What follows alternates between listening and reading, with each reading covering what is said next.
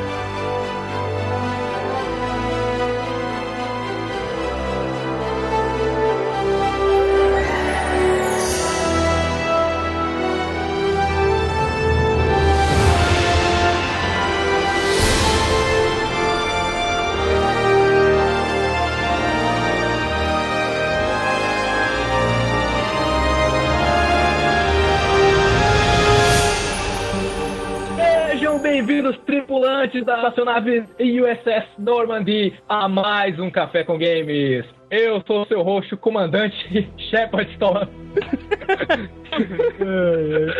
e esse costumava ser o meu podcast favorito da Cidadela, até que ficou muito mainstream.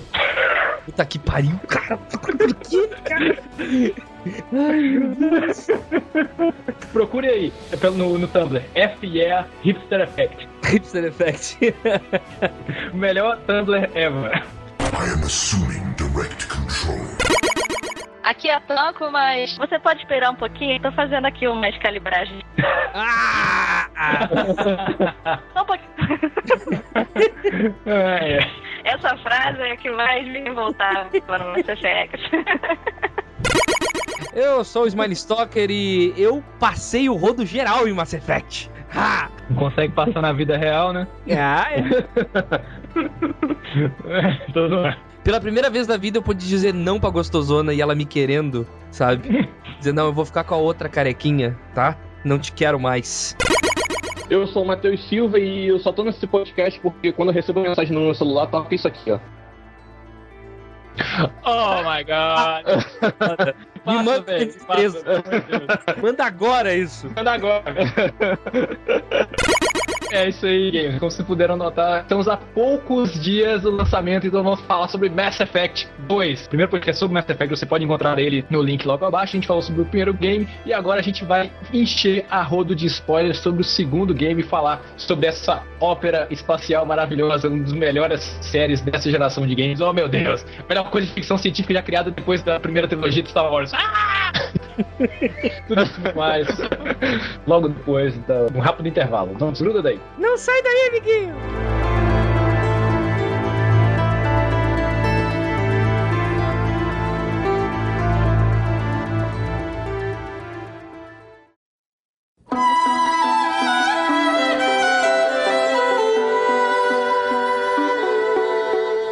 E Ismailinho, um rápido intervalo aqui antes da gente começar o nosso podcast para poder falar do nosso querido do coração patrocinador leitura.com.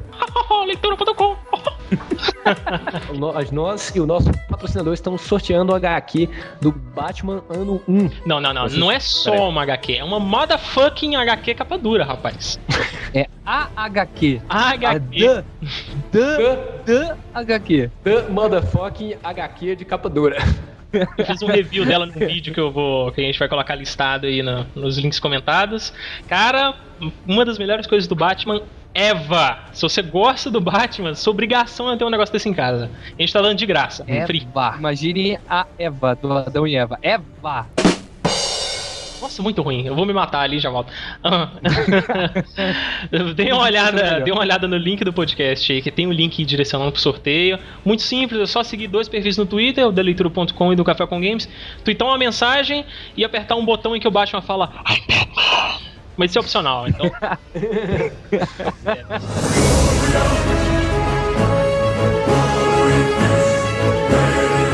Estamos programando uma coisa muito legal, muito grande, principalmente envolvendo World of Warcraft. Fica no ar, mas é coisa da leitura.com. Vamos dar mais de um. Vai ser uma uma promoção no plural. Vai ser um giveaway.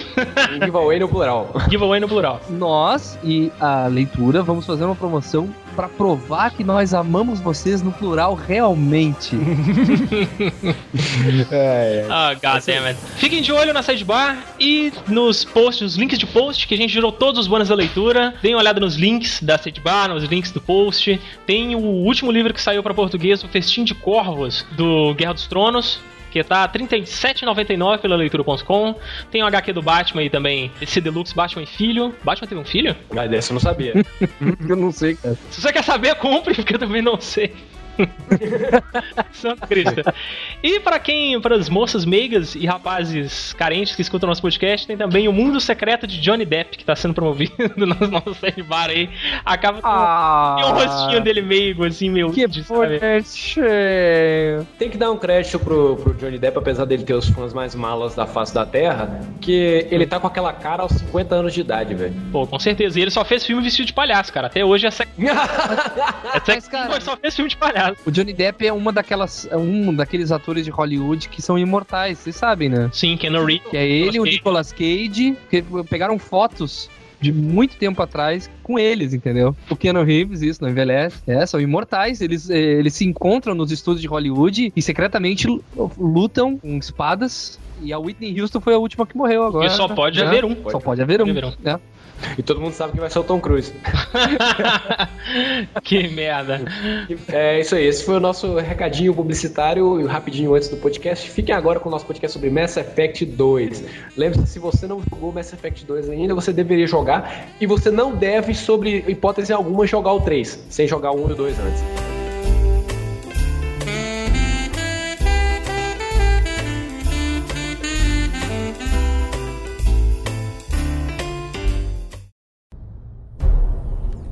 We're war. No one wants to admit it, but humanity is under attack. One very specific man might be all that stands between humanity and the greatest threat of our brief existence. Shepard!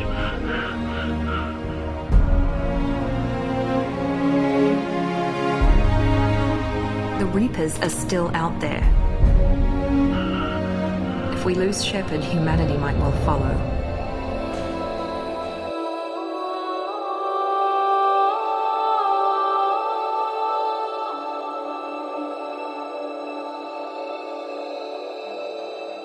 Quando eu vi prim- os primeiros trailers do, do Mass Effect 2, eu fiquei até meio triste porque ficou mostrando aquele time novo. Aí eu falei assim, pô, quem é essa galerinha do mal aí que vai entrar agora no Mass Effect? Cadê aqueles personagens que eu aprendi a amar e respeitar no primeiro? Vamos jogar todo mundo fora e botar essa galera B10 sem carisma aí, mas aquilo é do engano, velho. Os, os personagens são fodas. O São, Mass são. Effect, personagens são muito Mass bons. Effect é o jogo com o maior número de personagens carismáticos por metro quadrado que tem. Com certeza. Com certeza. Até um maluco que, que vende na lojinha mais bonita da cidadela personalidade. Tudo tem personalidade. O, até o, o- Como é que é o nome daquela espécie alienígena que mais parece um povo de neon?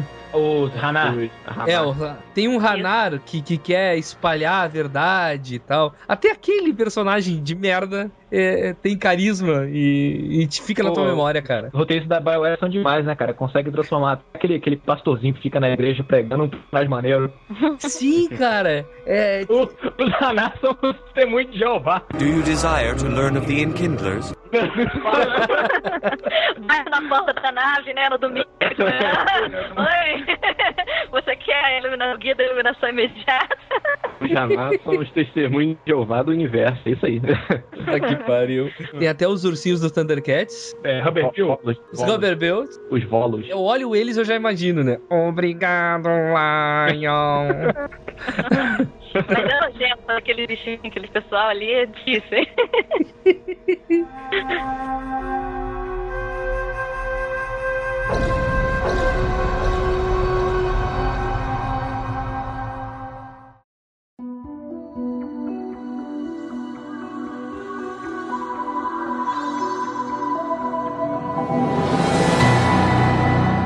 história de Mass Effect 2 é basicamente o seguinte: depois dele, do, do Shepard destruir o Saren, no primeiro jogo, ele e a Normand são enviados é, pela galáxia para encontrar os vestígios Geth que estão espalhados, que o Saren deixou em alguns locais da, do, do espaço. Mas, Matheus, eu prefiro pensar que antes dessa outra missão, sério, de carinho, eu prefiro pensar que o Shepard e a equipe tiveram férias depois do Tiveram Effect. O... Férias. Foram pra um Ah. planeta paradisíaco, tiraram seis meses de praia, férias, né? foram pra praia e tal. No, no meu caso, na minha história, ele foi lá, deu uns amassos na Ashley. Ah, Então, daí depois eles pegaram essa missão. Eu prefiro pensar isso com carinho, sabe? Porque, porra, como sofrem, cara? Puta merda. Vai, pode seguir. E logo após eles, eles encontram uma- um, um, um sinal em um planeta onde eles poderiam encontrar Geth. E no meio desse, dessa busca deles por, por um planeta lá, eles são surpreendidos por uma nave que eles não conhecem a procedência, uma nave pouco grande. A nave aparece só logo depois que eles percebem que a nave está entrando em rota de ataque. É uma arma foda, né, cara? Que é, É. o- tipo, é uma espada espacial aquilo, né? Não é um raio, né? O bagulho corta. Sabre de luz. É. E essa nave ataca a Normand SR-1, onde a Normand está sendo atacada, você já começa a tomar algumas decisões. É meio bombástico para quem joga o primeiro jogo, porque a Normand ela é completamente destruída você vê é, pelos seus próprios olhos toda a tripulação que você conhecia no primeiro jogo morrendo na sua frente, explodindo e voando para todos os lados. Ele salva uma galera. Tem um tiozinho que é um personagem só que fica dentro da nave. Como é que é o nome do tiozinho? Alguém lembra? Que é o primeiro que morre, assim, pum, pum, cai no. E, tipo, a equipe de figurantes também começa a morrer. Um monte de figurante morre. E tem uma Camisa cena que. vermelha, né? É, é. Equivalente.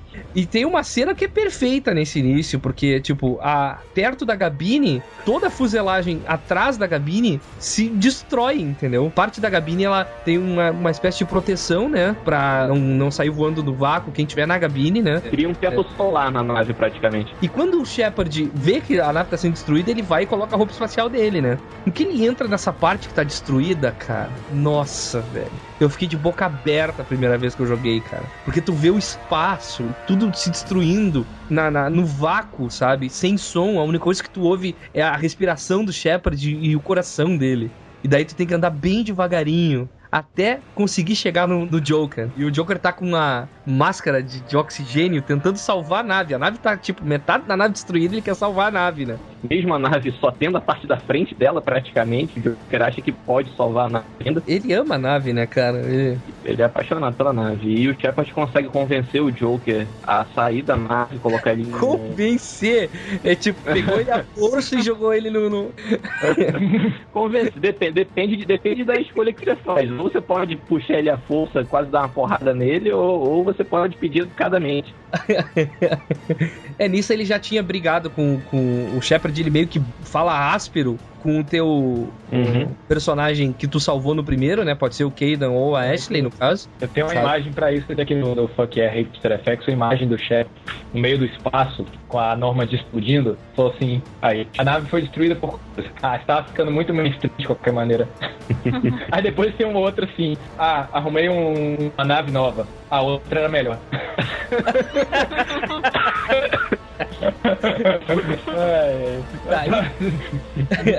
Você tem uma, uma visão um tanto atormentadora pra quem jogou, que você simplesmente vê o Shepard explodindo junto nave e ele virando um meteoro ambulante em direção ao planeta que a Normand estava tava olhando se encontrava alguma, algum sinal de guerra. Cara, eu lembro tão bem dessa parte, porque, tipo, isso, ele salva o Joker, a Ashley e mais algumas pessoas dentro da cápsula, joga a cápsula, a cápsula sai. Daí ele explode perto dele alguma coisa e o lance do ar dele arrebenta a válvula de A ar. pressão perde a pressurização, a armadura dele. né? E, e ele começa a sufocar, cara. E tipo, e tu vê o Shepard morrendo no espaço, sufocado. E o jogo começa assim. E tu fala, Aí você, você, você espera assim, é. Thanks for playing.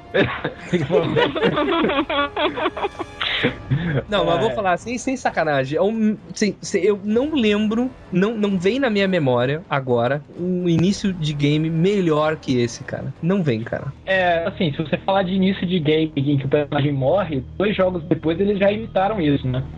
New Vegas veio depois do Mass Effect 2, eles fizeram isso. E fizeram isso também com o Reckoning, que acabou de ser lançado agora. O Não, não.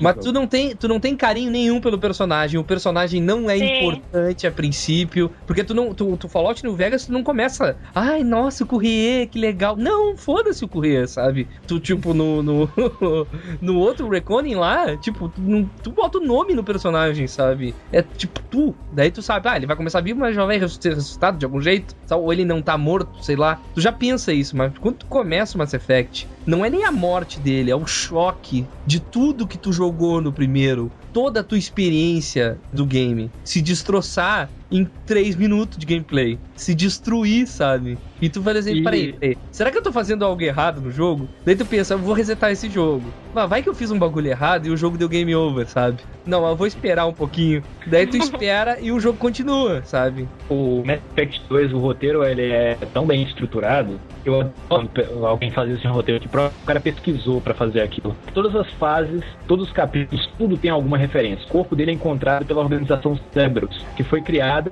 depois da, da primeira guerra da Blitz, né? Que foi a que os humanos quando os seres humanos chegaram no, no espaço da cidadela. E depois que, assim, aconteceu, depois que aconteceu uma pacificação, foi criada uma empresa não governamental para proteger a humanidade caso desse merda.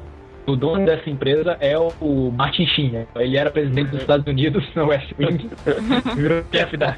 que merda.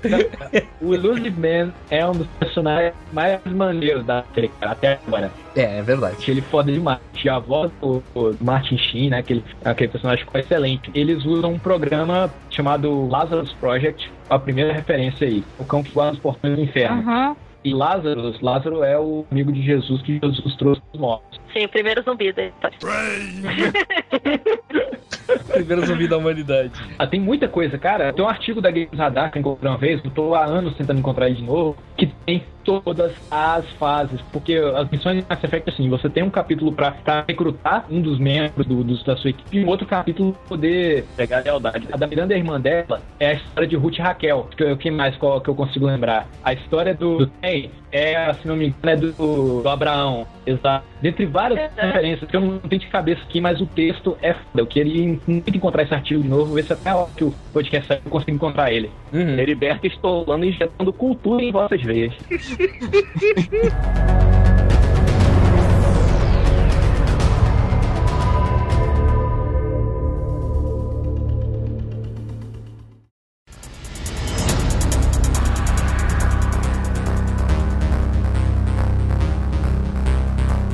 a prim- meu primeiro pensamento é tipo, clonaram o cara. Depois que eu tive esse pensamento, eu digo, que merda.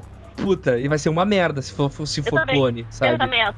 Me- Eu pensei, que- pô, não dá pra sobreviver, deve ser um clone, deve ser um... Um clone, e o jogo vai ser uma merda. Eu, não vai ser o Shepard, vai ser o clone do Shepard, sabe? Deu vontade de, pô, eu vou desligar essa merda já agora, nem vou jogar, vou vender, sabe? Mas eu resolvi dar uma chance, daí não é um clone, eles reconstruíram o Shepard, é, porque encontraram tecido dele ainda com, com células e tal, e começaram a reconstrução, e levou dois anos reconstruindo o Shepard. E aí o, o, o Shepard acorda, já meio mal assim, acorda e tal, e a. Com a Miranda e o. Como é que é o nome do outro? Que é um doutor lá. Hum, esqueci o nome do doutor. É, com eles, daí ela apaga ele de novo, daí ele acorda no meio da confusão com o laboratório da Cerberus sendo atacado. E a Miranda falando com ele via alto-falantes. Isso, é o primeiro é o, é o Jacob, que ele encontra na metade ali da, da fase, já lutando contra os carinhas lá. E ele já, já, já te apresenta a jogabilidade com dois jogadores e tal, com dois personagens. Daí depois tu encontra a Miranda. Aí ela leva ele pro Illusion of Man, né? Direto pra, e explica pra ele que foi um projeto da Não, série. na ver- na- e aí você começa a, a- ver que as, as decisões que você tomou no, no primeiro jogo vão fazer muita diferença no segundo jogo. Foi assim, uma parte bem bacana. Tem a parada do save, né? Que, que pega o save do primeiro game para levar pro segundo. E tem esse teste de consciência pra saber se, se digamos, é você mesmo, se o save é legítimo, alguma coisa assim. Sim, sim. Então daí eles levam ele pro Illusion of Man, porque o Illusion of Man quer falar com ele. Afinal, o investimento de dinheiro, ele quer ver como é que tá o lance, né? Ver como é que tá o bagulho. E também tentar convencer o Shepard a, a trabalhar com ele. Já é notório já que a Cerberus, mesmo sendo uma defensora dos direitos humanos, né? Ela é conhecida também como uma entidade terrorista, né? É, o único problema da Cerberus é que depois da- das guerras contra os Turians, é, é, eles colocaram na cabeça que os seres humanos tinham um direito de reger o universo acima de qualquer outra raça. Então eles, é, eles passam por cima de qualquer coisa, assassinato, sabotagem, roubo de informação, de tecnologia, para, em, primeira, em primeiro lugar, colocar a humanidade como centro do universo. E, e a aliança, no caso, que declarou a Cerberus sendo uma, uma entidade terrorista. O jogo se designa a partir daí, você tem que juntar o time das pessoas mais perigosas do universo para poder ir dos Collectors, porque é, seres humanos estão desaparecendo pelo universo inteiro, né? Mas antes, Ah, mas antes, ok. ele tem uma bela de uma conversa com o, o, o Illusive Man, áspera ou simplesmente dependendo do que tu quiser, sim. A tipo de conversa que tu- a minha foi áspera, entendeu? Aham. Eu, eu, tipo, eu fui tri mal educado com o cara. E daí ele diz assim: Não, eu vou te dar uma nave nova e vou te dar um piloto. Nisso aparece o querido Joker atrás, que é uma das surpresas boas do- desse início, O né? negócio é que né, nessa conversa você pode ser, tipo, três tipos de Shepard. Você pode ser o Shepard bonzinho, o dragão que quer a igualdade entre todas as raças do universo. Você pode ser o Shepard que só quer o bem da humanidade, ou você quer o, pode ser o Shepard que tá pouco se fudendo pro resto do mundo inteiro. É verdade. Só quer saber dele. Exato. Daí o Illusive Man diz assim, ó, ó, tá acontecendo uma merda, as pessoas estão sumindo, desaparecendo, colônias humanas estão desaparecendo, e são só colônias humanas mesmo que estão desaparecendo, e por isso a Cerberus se mobilizou, e nada, nenhuma pessoa no universo estaria à altura para esse cargo do que o Shepard. Até Porque- porque, até porque Chuck Norris já morreu há séculos, séculos, séculos, séculos, então só o Shepard mesmo. Deus Man já tem uma suspeita de que os Collectors estejam trabalhando com os Reapers. E a única pessoa que tem experiência em Reapers ah, que, sabe é o Shepard também. O cara tem no currículo dele assim: é, experiência em controle de pestes de Reaper. já foi onde nenhum, mais- nenhum outro ser humano jamais esteve. Passei e, pelo Overlay né, e voltei. Overlay, e sou conhecido por fazer o impossível, né? É, e acho que também a, a única pessoa que encostou lá no do Beacon, né? E ficou com aquelas mudanças. Aquelas... Não, e tá ali Flash. primeiro humano Spectre. Então, É, eu- E ainda assim eu não consegui me convencer porque alguém ressuscitaria uma mulher. que eu jogo com a mulher, só que pensando, na vida real isso não ia acontecer. Eu fui o Zé, o Zé, o Zé tava lá, sabe? não, mas Ele assim. ah, parar- peraí, ó, vamos- vamos, vamos parar pra pensar. Vamos parar pra 200 pensar. anos, 200 anos de evolução. é, Isso, era o que eu ia falar. Eu pensei que tinha acontecido alguma coisa. Não, assim, ó, a- é, um dos poucos exemplos de jogos que mantém o lance, respeita legal esse lance de gêneros é o Mass Effect. Ele não é perfeito, mas ele é legal. Louco, Sabe? né? Ele, pô, é, é- é legal pra caramba. Eu, eu tava vendo um dos últimos capítulos do Extra Credits esses dias, ele falando exatamente de, de, de diversidade, né? E ele falou assim: é, quais os jogos que tu é, concebe que a mulher não é estereotipada, que não tem nenhum tipo de estereotipo homossexual, tipo mulher, assim, de gênero, e que o, a mulher seja o personagem principal e que duas mulheres conversem alguma coisa que não seja sobre homens. É, é, realmente, elas, elas passam da, da, pela Beth Rule, né? Então. Então o Mass Effect passa por isso, elas, ele É, passa esse teste, sabe? O Mass Ele- Effect ele Verdade, é uma passa. das não, poucas coisas que passa por esse teste. O Mass Effect passa por isso se você jogar com a mulher. Porque se você joga com o homem, Joga com homem, tem uma cena- tá você. depois que você cumpre, você cumpre a missão de lealdade da Miranda e da, É e da. Jack, elas estão querendo. Elas brigam, né? É, tem razão, pegando um ponto importante. Não, mas é, é- é esse que é o interessante de Mass Effect, sabe? Tá ele não assim, se preocupa. Ele diz assim, ele não se preocupa com nada, sabe? Se tu é um homem, te comportar, as mulheres vão se apaixonar por ti, elas vão brigar por ti, foda-se. Mas se tu for uma mulher, isso não vai acontecer. Ou vai acontecer. Exatamente, fica as duas mulheres brigando por uma outra mulher, entendeu? Mais ou menos. Aconteceu, então, depois que você deu a lealdade de dois caras, eles brigarem por você? Não. Mas a, a, a Miranda e a Jack continuam brincando. Independentemente do, de ter um homem ou uma mulher. Isso aí eu acho que não é estereótipo, eu acho que isso é provação é, de vivência. Você comprova isso vivendo. Eu nunca já vi homem brigar por causa de, de carro, homem brigar por causa de futebol, homem brigar também por causa de mulher, de tudo. Homem briga por causa de tudo, mas mulher eu só vejo brigar por causa de homem. Mulher É. brigar. É verdade, cara. Eu também nunca vi. Não, tudo bem, whatever, whatever. Whatever. Mass Effect. Mass Effect. Então, mas é que assim, é, a, a humanidade estando em contato com tantas raças, né? Com tantas diferenças Sim. por fora, talvez eles tenham aprendido a aceitar as diferenças. Eu não sei, mas o jogo em si é bastante voltado pro público que é, né? Que é o público masculino. Mas eu acho que aos poucos eles estão trazendo mais público pra, É, pra Mass franquia. Effect- Tanto que agora, né, no Mass Effect 3, né, é, teve até o trailer com a mulher e tudo mais. Eu achei legal. É verdade, é verdade. E ah, para os cuecas de plantão, Mass Effect 3, Jéssica Chobot. E. Tem que ter, né? Ah, não, Tem que ter cara. gostosa que é o. Isso acabou pra mim com a credibilidade do jogo. Por que, Porque cara? a Jessica Chobot é uma Megan Fox em ascensão. Que Megan Fox em ascensão, cara? Ela tá Ela pagando de- anos, anos, anos e anos apresentando a IGN lá de games. Agora passou pra Naomi, que é outra cópia loira da Jéssica. Mas tudo bem, sabe? Não, cara, olha só, é- eu, já li uns artigos sobre isso, isso é bastante comum. Ah, isso aconteceu com a Sandra Bullock, um tempo ela fez um filme lá sobre hackers e virou a musa nerd, depois passou a ficar fazendo é, filme de, de comédia romântica. Toda atriz que é só uma, não é não tem nada demais com talento, ela tenta passar por essa fase. Vamos, vou fazer um filme de nerd aqui pra conseguir É, um porque é mais fácil, Depois né? eu faço filme de verdade. Não, mas tudo bem, tudo bem. Falando, falando sobre a Jéssica, não, eles podiam ter deixado ela um pouquinho mais vestida, porque tá demais o bagulho. E por Só faltou botar a falando. teta de fora da mulher. Mas eu gosto da Jéssica, sabe? Eu gosto, eu gosto da, da, da mulher. E, tipo, eu acho ela bonita e tal. Bom, sei lá, meu Shepard.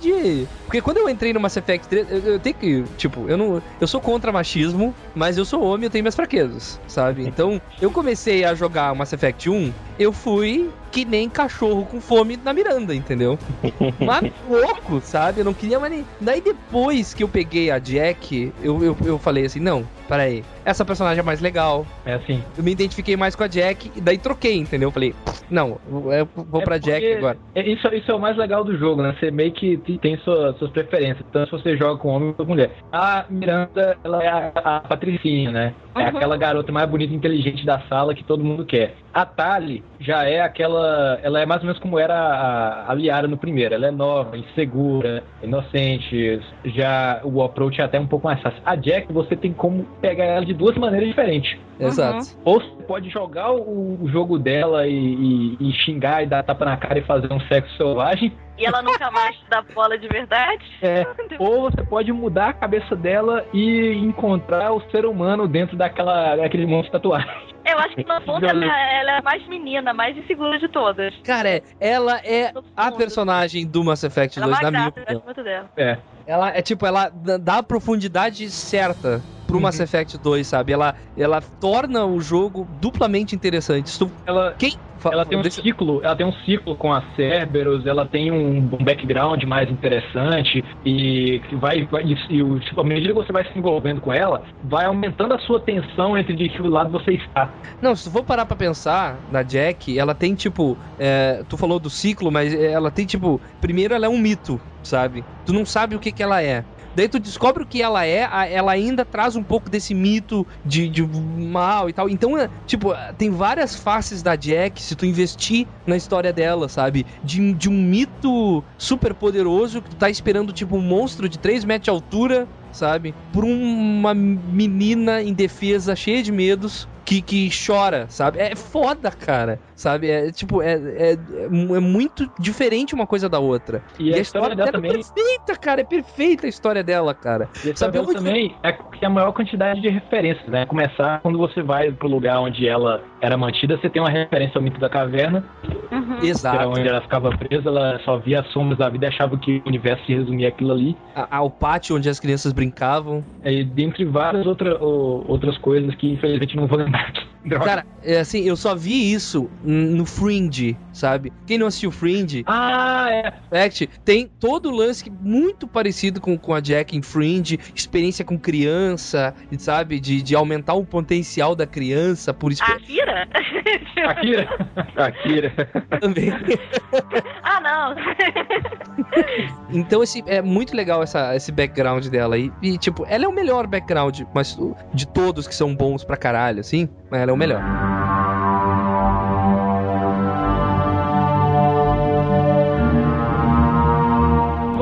Pro lado masculino do elenco. E o Tane, cara, eu até hoje não entendi como que ele aprendeu a atirar com os Hanar.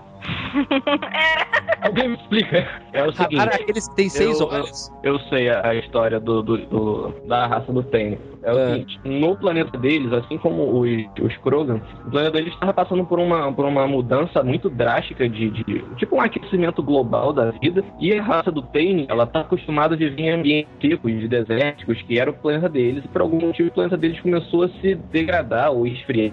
Meio que o contrário do que está acontecendo aqui. E os Hanarch descobriram os Drell e falaram assim: olha só, nós temos é, um potencial de inteligência e nós podemos te ajudar em, em troca do seu da, da sua força física, do seu vigor e etc. Então os Hanar eles pegaram os Drells remanescentes do planeta e começaram a treinar eles para trabalhar pros Hanar, como assassinos ou como mercenários ou como soldados. Ou como pedreiro, peão. Exato. Qualquer coisa que os Hanar não conseguiam fazer, ou alguma missão, eles mandavam o Drell é, fazer. Eu tô imaginando o Hanar bater o prego. É, Esse indivíduo precisa da sua ajuda.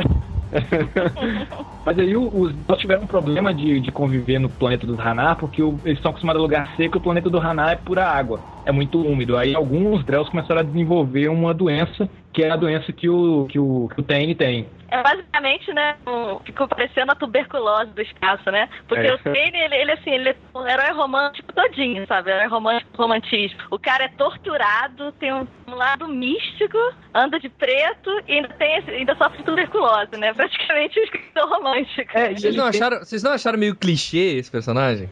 Não, eu Eu acho, eu, bastante. faz um tempo que eu, não, eu, eu conheço o clichê, né? Tipo, Não, tipo, é, É. o assassino torturado, E o cara- religioso. ah, É o é- Elfo auditório do espaço. Mas ficou bem feito, tipo, por exemplo, ele é aquela parada dele dele fazer uma oração antes de dar um tiro, é toda do, do Resgate do Ryan, da, que tem um sniper também que fica em cima da torre, que ah, faz uma oração toda vez que dá um tiro. A Kami, no desenho Street Fighter Victor, eles criaram um estereótipo completamente diferente pra ela, era uma assassina, e ela carregava um crucifixo no pescoço, vocês lembram? Lembro, claro. Nylon que ela utilizava para matar os caras é, com, com fio de nylon no pescoço, que ela fazia uma oração antes de matar a vítima. Tem toda essa loucura.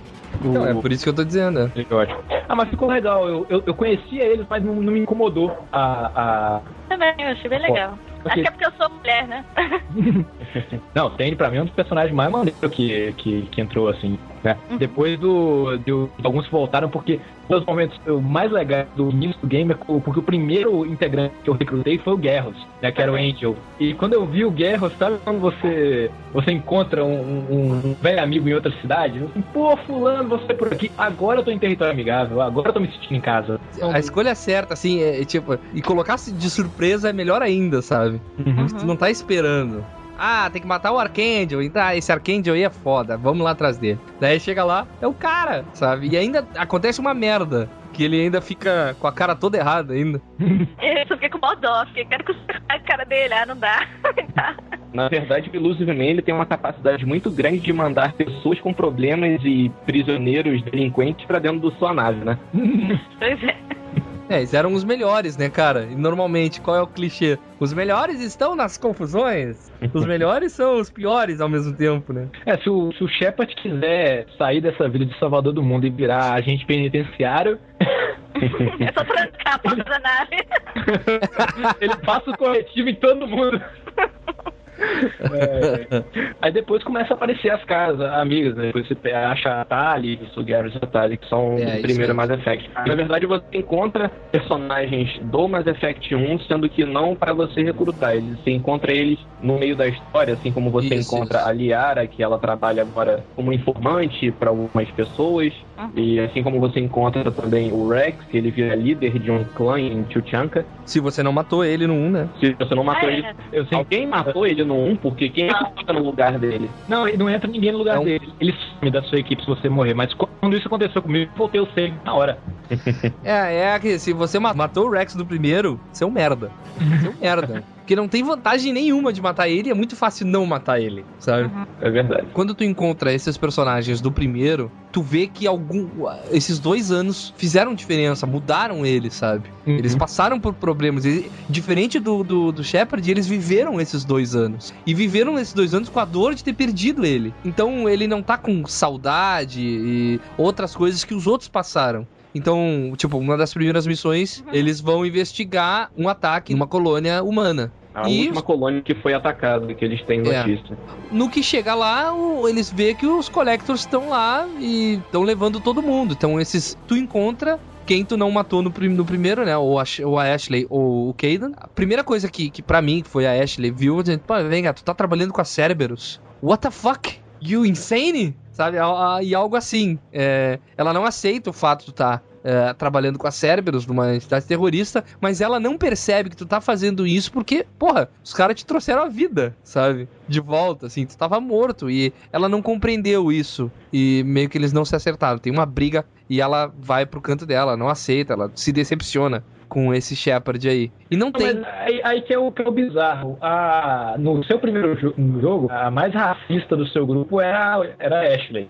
É, Ela não aceitava a presença de, de aliens nacionais de jeito nenhum. Aí, de repente, você se alia a uma, a uma organização pró-humanos em que, que também são, são racistas e ela, ela acha ruim. Mas ela é pró-aliança, né, cara? É, aliança. É, assim, a, dá a vida pra aliança, família de militares. E, então, ela é pró-aliança e Cerberus, aliança, é, ela não briga com ele com o fato dele estar defendendo a raça humana, ela briga com ele com o fato de ele estar com a Cerberus. É esse é o ponto dela, sabe? Que, tipo, É. agora, antigamente, pelo menos no meu jogo, que eu fiz é, Paragon, né? Tipo, tu respeitava a vida. Agora tu não respeita, sabe? Porque tu tá com a Cerberus. É, o pensamento dela foi meio. Não importa o que tu faça né, nesse diálogo, ela não, não te ouve, sabe? Tu Pode dizer assim, ó, eu tô com a Cerberus, mas ainda sou eu, Shepard. Sou eu que mando. Não adianta. Ela não se acerta. É meio que, que não te deu escolha Mas nessa parte. É, é aquilo que eu falei sobre o no podcast anterior de Batman, sobre a- no segundo capítulo você crucifica o herói. O próprio Casey Hudson que falou isso. É, No segundo episódio você põe o herói na merda, você põe o herói pra ralar. Você põe todo mundo contra eles, você põe o mundo contra eles, pra só no terceiro ele dar a volta por cima. E é isso que acontece nos dois. O Shepard tá sendo crucificado de todos os cantos e ele tem ainda que tentar salvar o mundo, independente de ninguém acreditar nele. Tu entende de uma vez por todas que Collectors estão roubando gente. Pra quê? Tu não sabe nesse ponto da história, tu não tem ideia. Mas eles estão Pra roubando gente. traficar os órgãos e vender pro máfia chinesa. É, e- então tu tem que recrutar os melhores dos melhores, entendeu? É clichê de filme de ação americano de equipe, né? É. Assalto. Não, não, não, não, não é de assalto, é o Armagedon. I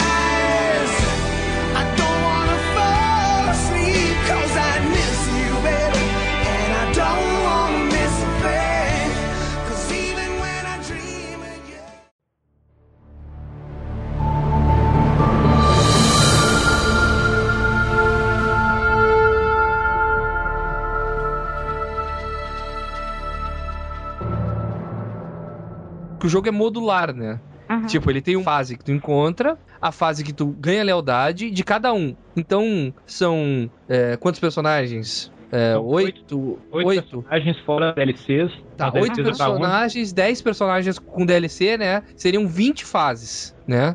20 fases pra te fazer. Tem mais algumas pequenas fasezinhas que são chamadas de emergência lá, coisinhas aqui, nada E- fora, e então... di- Diga-se de passagem, são um zilhão de vezes melhores do que a do Mass Effect 1, que tem o mesmo mapa. É, porque no Mass Effect é sempre assim, você cai no planeta, você anda com aquele carrinho, aí você encontra uma estação e a estação Oh. é, sempre, é sempre uma sala quadrada cheia de inimigos. Aí você sobe, limpa a sala quadrada, acabou.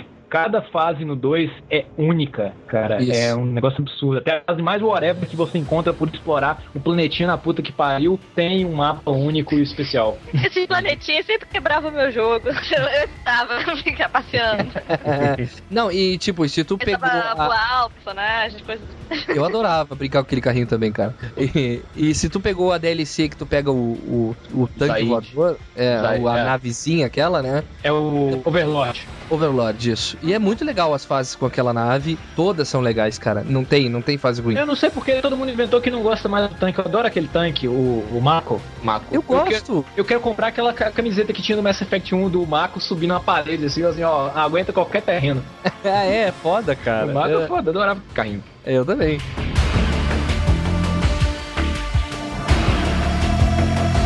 Só tem uma parte que eu não gostei, dessa parte dos módulos e tal. Tu vai visitando os lugares que tu conhecia no 1, né? Quando tu visita a Cidadela, tu percebe que tu não vai nos mesmos lugares do primeiro. Não sei porquê.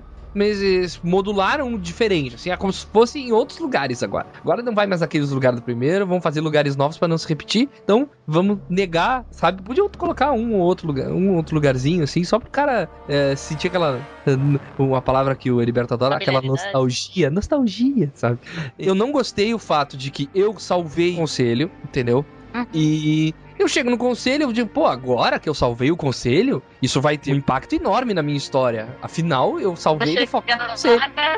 cima, né? É, eles chegam lá e dizem, ô, Shepard, tudo bem? Senta aí, toma cerveja, tchau. Sabe? Não dá nada, sabe? Não só ver.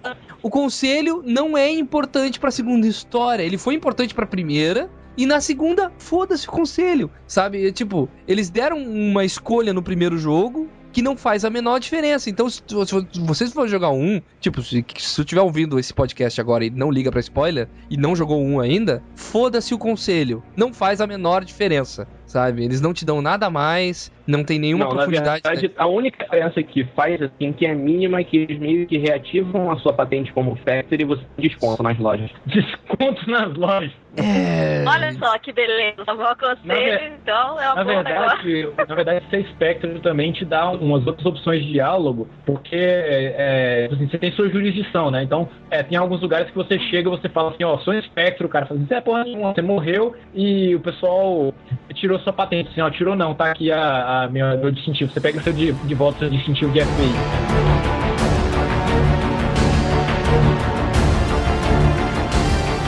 Uh, Depois que você junta o seu time, tem algumas pequenas missões que são tipo obrigatórias. É o chamado do Illusive Man, que você tem que, que pegar um, um sinal numa nave Reaper, que você tem que entrar dentro da nave, lá você encontra o Legion, que, Que- pô, é um outro personagem fodástico. E tem, a, É. mi- e tem a missão que é a missão de lealdade do Legion, que é pra você poder pegar o Reaper IFF e achar a chave pra poder passar pelo Omega Relay. Vamos falar dos, dos personagens que a gente não falou ainda. O Legion. Começar por ele. Não, o Legion é legal porque ele é um, ele é um Geth, né? Eu não sei como, se, você, se eu tiver errado, me, me, me corrijam. Encontra de algum jeito a armadura que o Shepard estava usando quando morreu. E ele meio que se funde com ela, sabe? Então, eu não sei o que, que realmente acontece com ele, vocês sabem? ele afirma que nem todos os Geths são igual, são iguais. Tá, o meu, meu vídeo aqui. É. É, aí ele fala assim, existem alguns Geth que resolveram seguir as máquinas anciãs, né, que é os Reapers, como seus deuses. Porque o Geth, a princípio, não tinha religião, eles seguem as máquinas anciãs como deuses, porque as máquinas são superiores e tudo. Geth é tipo um Zerg do StarCraft, né? Eles têm uma consciência É, só, Eles né? foram criados pelos Quarians pra fazer trabalho O trabalho sujo deles. Ah, vocês me criaram pra fazer esse trabalho sujo, pra você ser escravo, agora eu vou te matar. Expulsaram os Quarians do próprio planeta deles. Eles fizeram a revolução do proletariado Geth lá, liderado pelo comandante Lu- Luiz Inácio Geth Lula da Silva. Merda de piada, velho. Muito ruim. Né, os caras levantaram a foice e o martelo lá e, e fizeram o, o comunismo Geth e se se revoltaram contra o sistema. Outro É. líder muito influente deles era o, o Geth Guevara.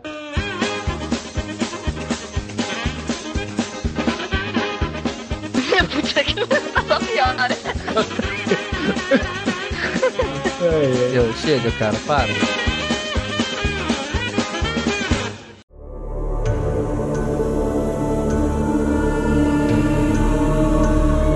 O Legion ele diz É. que o, o- os Geth que seguem os Reapers são her- hereges, que existe uma outra facção de Geth que ainda respeita a, a sua fundação e os seus criadores e que ele ficou sabendo através das informações que, que ele hackeou que o, o- existe alguém que está se opondo aos Reapers, que é o Shepard Commander. Eu chamei ele de Shepard Commander.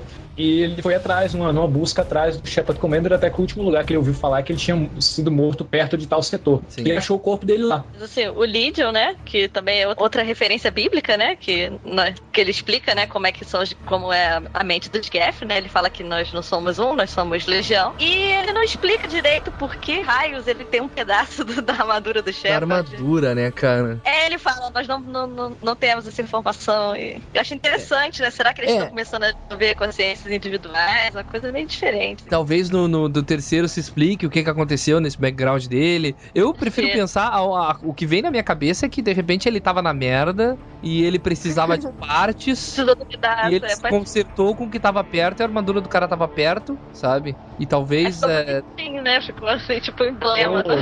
Ou, ou ele tá fazendo cosplay, né? Ele é tão fã do Shepard que tá fazendo cosplay.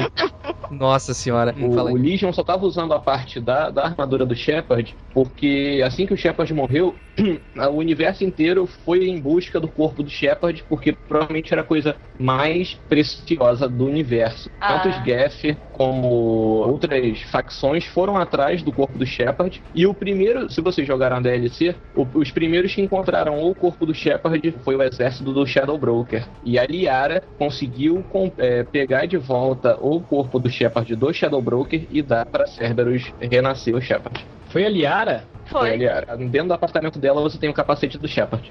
Ô meu, ô Eriba, Ah. duas estrelinhas pro Matheus aí, cara. Duas estrelinhas, cara. Tá, mas, Porra, tá, mas cara. como é que você explica o, o Legion tá com a armadura? Em que parte ele, ele consegue a armadura? Porque, o- é, assim como os Geth também estavam atrás do, do corpo do Shepard, E de repente encontrou a armadura antes. Isso na DLC que você tem a, a- a- o crash site da Normandy, né? Você também encontra partes da, da sua armadura lá ainda. não, é que eu acho curioso que ele resolve incorporar aquilo. Entendeu? Incorporar um pedaço do Shepard. Poderia usar qualquer outro pedaço de outra coisa, sabe? Tô e ele falando. aca- acaba, por isso, ele acaba se diferenciando dos outros, entende? Sim, Isso sim, eu- sim. Eu achei mais elegante, assim. aí Eu não sei, só. Ele, ele é fã do Shepard e tá fazendo cosplay.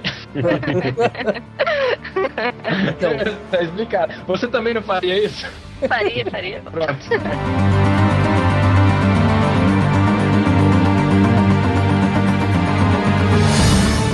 Grant, pra mim, é o melhor, um dos melhores personagens do Mass Effect 2 de longe. Muito bom. Nó. quem explica aí o que, que é o Grant aí? É um Krogan de proveta. Isso. My Little Krogan. Depois eu boto fanart aí. É, é o, aqui, a, a quem Dolly foi? Krogan. Quem foi que, que desenvolveu ele? É, Okir? Na verdade, o- a missão do Shepard era, era recrutar o Okira como, como me- membro da equipe. Mas daí o, ele chegou lá, o Okira falou, tava no, no desespero pra poder conseguir resgatar o Krogan feito no laboratório dele. O, o Krogan feito em laboratório foi uma tentativa do Okir de acabar com a genophage, né, que é a doença que afeta todos os Krogans, e ele juntou, tentou juntar todas as genes que ele encontrou de Krogan para fazer um único Krogan, né, mais forte, mais, é, mais resistente, enfim, sendo que foi meio que é, foi meio que em vão essa tentativa porque a genophage também influencia no Grunt, sendo que como algum de vocês já deve ter visto alguns vídeos do Mass Effect 3 que tem uma missão que você vai pegar uma fêmea que não tem a genophage, eu criei a teoria de que você vai ter que alguma hora juntar os genes do Grunt, que são feitos em laboratório, com essa fêmea que não tem a doença para talvez criar uma suposta cura para genophage. Vai levar ele lá cruzar com quem? Coisa constrangedora. Você vai, você vai colocar um jantarzinho romântico à vela, um cara tocando violino, uma luz baixa. aí você põe um- uma macarronada com fio só.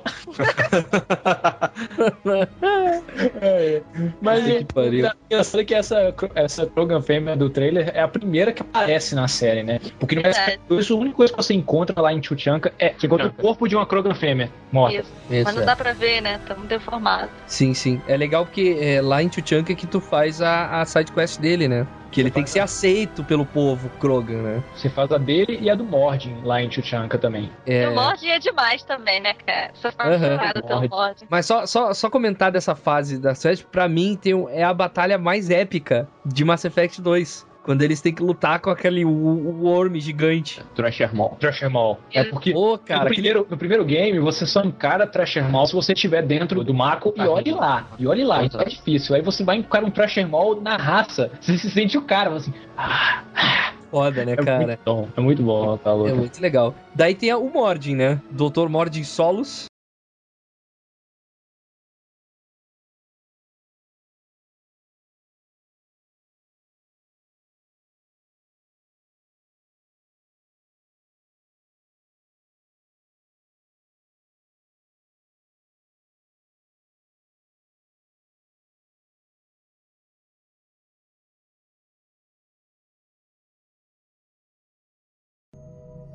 Outro Morte, psicopata. Ele é quase o Dexter do universo. Ele é Maquiavel, cara, sabe? Ele é, tipo, os fins ju- justificam os meios, cara. Ele é isso, cara. Ele é prático, sabe? Ele é um cientista foda prático. A parte da quest dele, que vocês encontram um corpo de uma, de uma Krogan fêmea, ele faz um tipo uma oração para pro corpo dela. Aí o Shepard pergunta: Ah, eu achei que cientista não tinha espiritualidade. Aham. Aí falou: Ah, experiência, é, espiritualidade e ciência não são tão diferentes quanto você pensa. E eu tenho respeito por, por uma fêmea porque é ela que dá a vida pra sua raça. Ela fala: Mas vocês criaram a genophage. Genophage matam a raça inteira. Eu falo, não, não, não vai pra matar, pra controlar. E foi pra salvar outras raças, né? E pra salvar outras raças. Se você acha que a gente não, não tem remorso pela decisão que a gente tomou, então, assim, é, é o Morden também é outro personagem que tem uma profundidade absurda nessa, nesse lado dele. Não, ele tem importância em- no universo, porque ele é um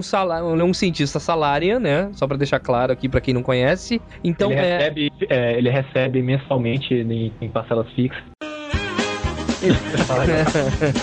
então, um em cada mil bebês ou cem bebês consigam sobreviver. Então, e quem, quem criou essa doença foi o Mordin. Não, na verdade Então ele- foram em salário. A gente estava no time de cientistas que ajudou a criar. Ele Isso, tava, isso, ele isso. tava. É, então, tipo, tu nota que realmente tem importância. Isso é, tipo, o, ca- o, o, o, o Illusive me mandou ele. Não, pega aquele salário que ele é de fucking scientist, sabe? Pega o cara que o cara é foda. E é legal porque o, o, o Mordin, ele tem as tiradas mais engraçadas dentro da, da, da Normandy, cara. Toda Primeiro vez que que visitar ele, ele tem umas tiradinhas. Ah, aqui, vocês, vocês notaram que o, que o, que o Mordin é bissexual? O Mordin é o quê? Parece. É, não, é porque tem um momento que ele fala assim que você pode conversar várias vezes com todo personagem. Aí o Shepard pergunta assim se ele nunca se casou, se ele nunca teve relação. Aí ele fala assim: nós Salarians achamos que é bom ter, manter relações com várias espécies para poder compartilhar informação, não necessariamente para só para reprodução. Já tive um relacionamento com a Sari também. A Sari também leva muito esse estilo de vida. Mas eu, eu tenho muito interesse. Eu tenho, eh, se tivesse que escolher algum parceiro agora, eu escolheria você, comandante Shepard. Mas só um pensamento. I appreciate you letting me down easy. No offense intended. Solarian reproduction different, very little sex drive. If intended to try human, would try you. Glad you stopped by. Cleared the air. É, é muito legal, É, cara. mas acontece com algum- pô, umas certas insinuações assim engraçadas também com a mulher. Então a gente deduz que ele seria no máximo bissexual. né? Aham. E ele é muito divertido, parece que tá sempre cafeinado, né, cara? Falando que tu vê. Eu, Heriberto, deveria colocar aí também na descrição do, do A podcast a, o Mordin cantando, porque Ele canta, cara. Tem uma canção inteira, Não, velho. Ele canta pra agora. ti. Vou agora. Música! I am the very model of a scientist Solarian. I've studied species Turian, Asari, and Batarian. I'm quite good at genetics as a subset of biology because I am an expert which I know is a tautology. My xenoscience studies range from urban to agrarian. I am the very model of a scientist Solarian.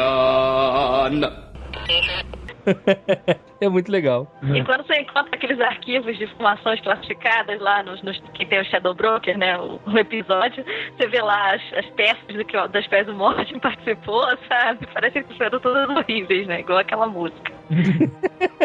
é muito bom aquilo. É, pra galera, por que, que a gente tá falando assim, tá, é, que o Mordin ele é sádico e maquiavélico? Tem até uma parte na missão dele que você vai buscar ele, que você tá passando por alguns sobreviventes, que ele tá trabalhando na cura de uma doença lá. É, um dos sobreviventes falar, ele, ele é um doutor, mas ele é meio maluco. Ele defendeu, é, defender a base de cenários, tudo bem, mas expor seus corpos pra servir de avisos pros outros, é, isso é doentio.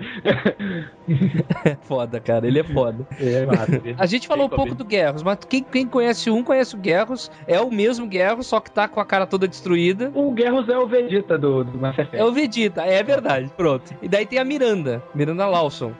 a Miranda Lawson. É. Que ela é, ela é geneticamente modificada é, pra ser uma mulher perfeita. Entendeu? Tem- Foi o pai é. dela que fez isso com ela. Ela tem que ser, ser gostosa e inteligente, né? É a cheerleader, né? Como diz o. Jack, né?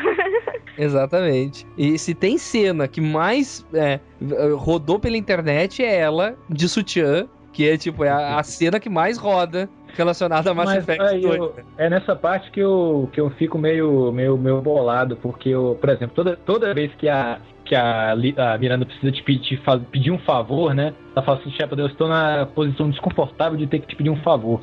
É, eu preciso que você me ajude a resgatar minha irmã. Você faria isso por mim? Na hora que você tem que receber, que responder, a câmera dá um close, assim, com a bunda dela em primeiro plano. Exato, na bunda. Aí você fica assim, como não pra isso?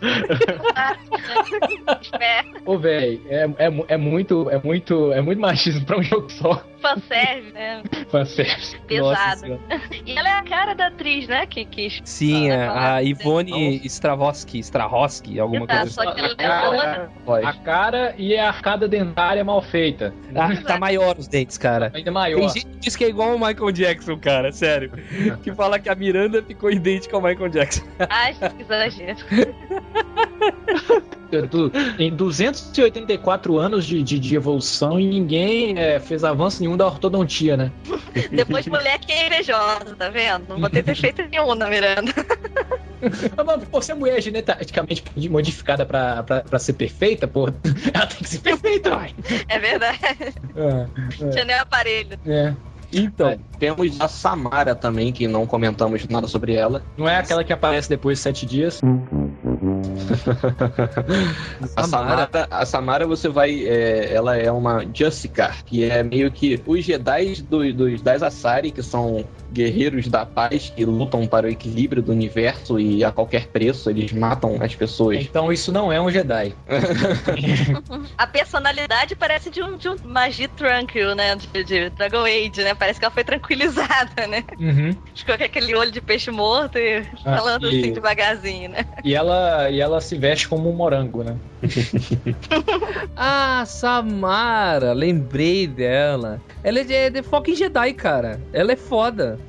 Não, sério, cara. É, tipo, ela é tipo. Todo mundo tem medo dela. Ela é como se fosse um paladino da, da, da ordem do, das Asari. Ela, ela é assim, tanto que no lugar que você encontra, a polícia das Assares está tentando resolver um crime e ela tá lá envolvida. Aí o- a policial fica assim: ah, Justicar quando chega, mata todo mundo e faz bagunça. As Justicar são o bop das Assares.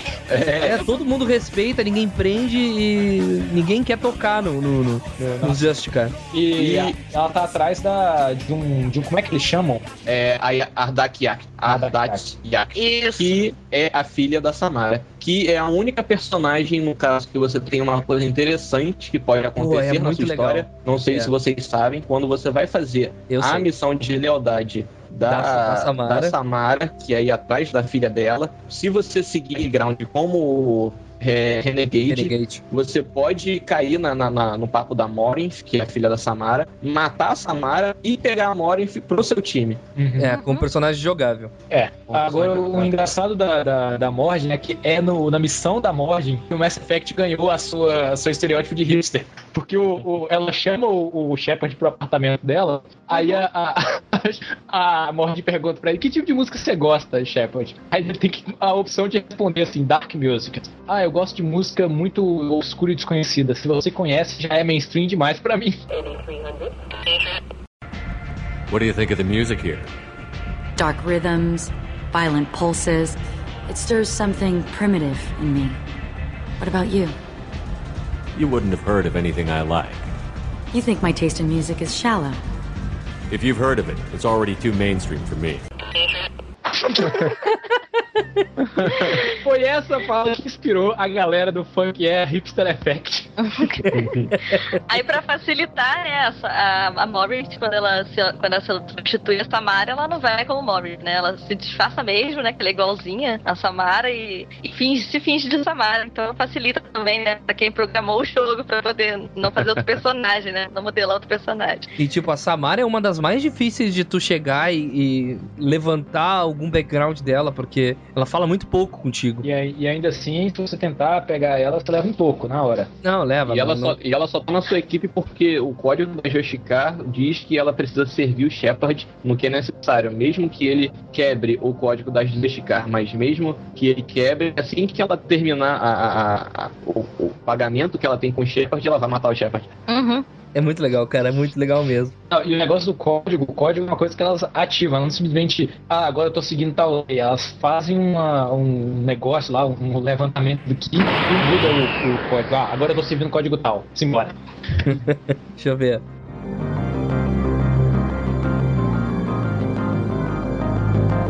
Tá ali, é, Zora Vaz Zora Normand, Vazola. né? Vaz Vaz Normand, a partir do primeiro ela já é Vaz Normand, né? Não, ou é no segundo que ela é Vaz Normand? Quando ela tá como Vasnima, que ela é Vaz. Ainda. Isso. Porque assim, é, a gente explicou já no primeiro, né? Os Quarians, eles têm, tipo, o sobrenome do lugar onde eles vivem, né? A nave onde eles vivem, porque eles não têm planeta. Daí, na, isso, na missão de lealdade da Tali, né? É, tu tem que meio que provar a inocência dela e do pai dela de terem é, trazido pra nave deles lá é, material GEF, que é estritamente proibido, né? Material GEF ativo, no caso. Eles podem trazer algum material que esteja realmente inutilizável, mas se, se tá ativo. E ele trouxe material ativo, o pai dela. E ele tá sendo acusado e tal, eles iam ser é, é, desertados, né, daquela nave. E tu, com o Shepard, tem que meio que tentar provar a inocência dele. Não dá pra provar a inocência dele, a não ser que tu minta, porque ele realmente não é inocente. Uhum. Ah, nisso, ela é considerada oficialmente Talisora Vaz Normand. E a nave dela passa a ser a Normand, sabe? É, isso é a parte, isso é interessante do Na background dela. verdade, é, na verdade, quando, também quando você tá, tá fazendo a missão dela, você só vai depender de ter a lealdade dela ou não se você entregar o pai dela e ela ser conhecida como filha de um traidor, ou se você é, não entregar, deixar ela como culpada em vez do pai. E aí ela Exato. vai ter a sua lealdade ou não. Exato, exato. E é tipo, quem tem o relacionamento com ela, pode tirar o cavalinho da chuva, você não vai ver o rosto dela, não adianta, não tem jeito. não aparece, é, mas o Shepard tira a máscara dela para. É, é. Vocês entenderam, né? Vocês entenderam, né? Então Vocês tá. notaram que fora, fora os humanos, os Quarians são os únicos que você vê diferença de gênero? Verdade. Os outros a gente. Não, É, não, nem as- tem, né? As, Nem não, as tem. Asabis não tem. No, o, os Krogan você vendo até o 2, você vê uma Krogan morta. No, no 3 você vai ver uma Krogan mesmo. Os Turians, você tem uma menção de uma Turian fêmea. Que tinha flexibilidade. É. Tinha flexibilidade. eu acho que eu até comentei isso no outro podcast, mas tem é. macho e fêmea nesse. Não sei, mas as outras raças não tem. Dá- não, não, não aparece. Eu acho Não que agora no terceiro eles vão se redimir. Todo mundo reclamou disso, né, cara? Eu espero que eles resolvam isso no 3. Eu também. Às vezes dava muito trabalho, né? Não sei, fazer multidão com mais, mais modelos, sei lá. Bota É. igual, né? com lacinho na cabeça. Mas a coisa mais engraçada é isso, é quando você joga o Mass Effect 2, é, é que você, acha- você nota o quanto o primeiro é pobre em vários aspectos, né? A gente comentou mais cedo sobre a falta de fases diferentes, a falta muita profundidade, muita coisa. Ele vai ficando cada vez mais profundo a cada episódio da série, vocês perceberam isso? O Sim, primeiro sim. Você, Uhum. você achava ele que, que ele era profundo, você acha umas coisas legais, mas assim, tá, aí depois quando você vê o segundo, você nota que eles aprofundaram mais, mas, fal- mas você vê o quanto que o primeiro era raso em, em relação ao segundo. E o terceiro, pelo que eu tô acompanhando de trailer, parece que vai dar pra se aprofundar mais ainda no universo de Mass Effect, ver mais nuances, ver mais do micro dele. Primeira coisa que tu faz no jogo é, tipo, ter uma criança, sabe, tipo, salvar ou não uma criança. É, cara, no- Já no- começa assim, sabe? Tipo, uau! Não tinha criança no, no- no primeiro e no segundo jogo. Você notou É, isso? é. Não tem criança Não, nas tinha. cidades. não tem criança. E agora tu, tu é responsável pela vida de uma. Tipo, tipo, no início, assim, diz, nossa, que É. dá um Não, choque. até- né? a- Vai até ter gente gorda. No primeiro e no segundo não tem gente gorda. Até, é, até no, no- em, algum, em um dos vídeos do Mass Effect 3, o, o- um dos, dos, dos produtores diz que é, algumas escolhas que você vai fazer podem de- determinar a o extermínio de uma raça inteira ou não. E isso me deixa meio com medo. Então, é, é, bom, é bom falar nisso que, tipo, tem as duas DLC, dois personagens que, eu não sei, tem, não tem muita profundidade. O Zaed nem a Kazumi, ou tem? Ah, mas eles são legais, assim, claro. São legais, Eles têm os mesmos níveis de diálogo, mas eles têm um background interessante. A Kazumi, pra quem não sabe, virou personagem jogável no Diablo 3, né?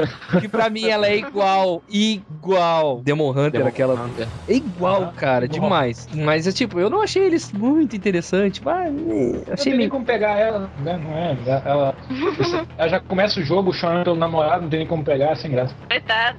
É, as missões são legais, as DLCs são legais. Tipo, a parte do Zaed lá, ela, que é ela, é- do ela cara. é muito legal tal. de ter na equipe. O, a habilidade de stealth dela, que ela vai por trás dos inimigos e dá uma ceifada em todo mundo, é legal. Uhum. Ela é legal de ter dentro de combate. E a missão de lealdade dela, de estilo 007, também é muito legal. Só que ela, É, como personagem, não legal. adiciona muita coisa. Eu ganhei um Zaed, vestido, então tô satisfeita. Brincadeira.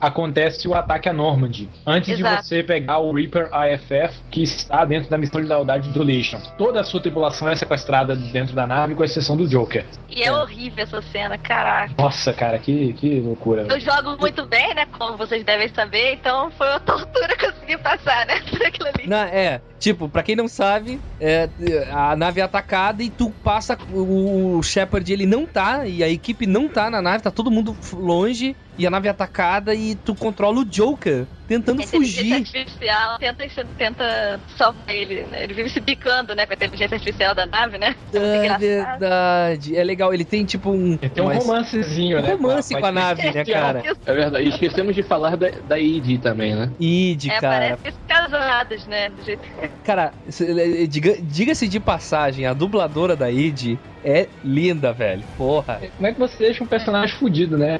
É o, o cara é o, é o piadista do, do grupo, né? E você vai só fudendo ele. Primeiro o cara tem uma doença nas pernas que ele não consegue ficar em pé. Não, é né, aquele lance que ele tem ossos Muito é, isso, frágeis, né? É, tipo, é, ossos fala- de vidro, assim. É, tem uma montagem no, no Hipster Effect assim. Ah, eu tenho uma síndrome de não sei o que, muito antiga. Você não entenderia.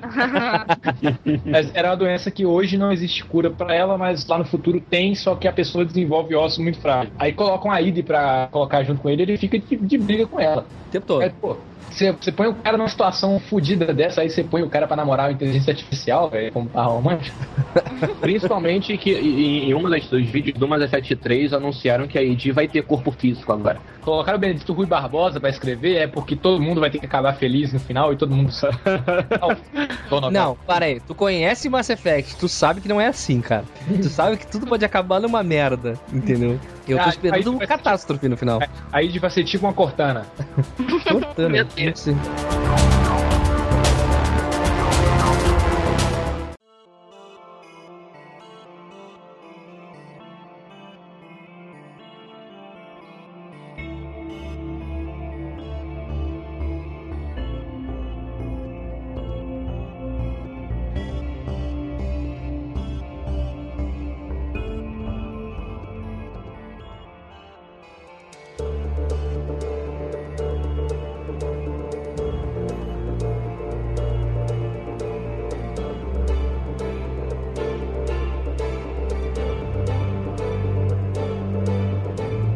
você passa pelo Relay de Omega e você vai pro centro do universo. Onde aquela nave que destruiu a primeira Normand possivelmente está. Daí começa. Parece um- A nave parece um. Ô, velho, Parece um cocôzão gigante. A Normand entra em território hostil, mas hostil, cara. Porque é, é tudo em cima da Normand. E o Joker tendo que fazer mágica pra, pra sobreviver. Aí que entra as consequências de é, o jogador ter ou não ter feito as missões é. de lealdade com E os, os personagens. E Também Os upgrades, né? Isso, isso, isso que a Tanto falou. Ia da comentar agora também. O upgrade É. da nave. Um grande efeito nessa última parte, né? Que são os escudos e a, a- o upgrade lá É. no laser da arma também, né? Se você não fizer os upgrades, quando você chega lá, a sua nave não tem condição de voltar. Ela é destruída ao pousar na, na nave dos Reapers. Sim, sim. E, tipo, a partir desse momento, tudo que você fez, tudo que, que o jogador fez no jogo de lealdade e upgrades, é, vai surgir um efeito super negativo e tu vai, com- vai começar a perder nego. Vai começar a cair. Tango down pra tudo que é lado, sabe? É, mas se tu fizer que nem eu, fiz tudo que é upgrade, fiz tudo que é coisinha, tu passa de boa na parte, nada Também, acontece. De e ainda boa. dá uma lavada na, na, na navezinha lá dos, dos Collectors. É. Daí ele, Ah, eles não, entram cara, na nave. quem não, essa- a Normand é foda. Quem é Millennium Falcon e Enterprise perto da Normand, cara? É verdade. Muito bom. Então, daí entram, eles conseguem chegar e atingir o centro lá, que é a nave aquela, e tentar descobrir o que, que eles estão fazendo com esses seres humanos, né? Porque até o momento não se tinha nenhuma pista do que realmente estava acontecendo, Eu, né? eu esperava achar um monte de, de, de gente em banheiras de gelo assim, com, com um corte no abdômen. Mas pelo menos. o pior, né? Tu divide as equipes, né? Porque chega um ponto que eles têm que falar assim: não, daquele lugar vai ter que hackear, aquele outro lugar vai ser assim, assado. E isso também vai influenciar de como a tua equipe vai se portar em relação a isso. Mas daí tu entra e tu encontra as primeiras pessoas da, da, da Normandy, né? E uma delas é simplesmente derretida na tua frente. Logo depois que a tripulação da Normandy é levada, né, é capturada, se você, é, isso também influencia bastante. Se você fizer qualquer outra missão sem ser a, a missão suicida, se você deixou alguma missão de é, é, E depois lealdade, tentar fazer a missão primeiro antes de ir pra última fase. Isso. Tipo, se você fizer qualquer outra missão, ou de lealdade, ou qualquer outra, que você não tenha feito antes de fazer essa missão do, da missão suicida, você salva essa pessoa que, que, que é triturada. Isso. E você consegue resgatar a tripulação inteira da Normandy. Se você fizer uma missão nesse meio tempo, você, quando chega lá, ou você perde a tripulação inteira, ou você perde a metade da tripulação. É, eu sempre- perdia. Sempre, Ah. eu sempre tinha, faltava uma coisa pra mim pra poder fazer antes de ir. Eu então também. cheguei lá, eu via a, a psicóloga lá ser perdida e conseguia salvar a doutora Chaco, pô. Eu vi alguém ser derretido, mas fiquei com a, a menina, aquela psicóloga, e a doutora.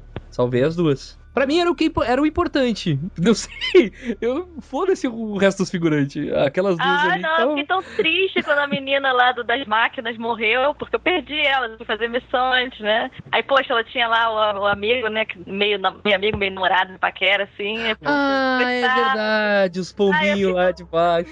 Eu sei que É. tá bobagem, mas eu fiquei arrasada, sabe? O morta. segredo é que assim, você tem tipo três missões que são é, o chamado do Deus Event. Você tem que fazer o máximo de missões possíveis antes de atender esses chamados. Aí você consegue tempo. Que aí a última coisa que você vai deixar pra fazer é o Reaper IFF lá do, do Legion. E detalhe, quando você for nessa última missão, coloca o Legion pra ser hacker. É, Coloca o Rick. Aí, porque da segunda vez que eu joguei, a Kazumi chegou pra mim, não, deixa eu ir, que eu sou uma ótima hacker, ela quase morreu ali dentro.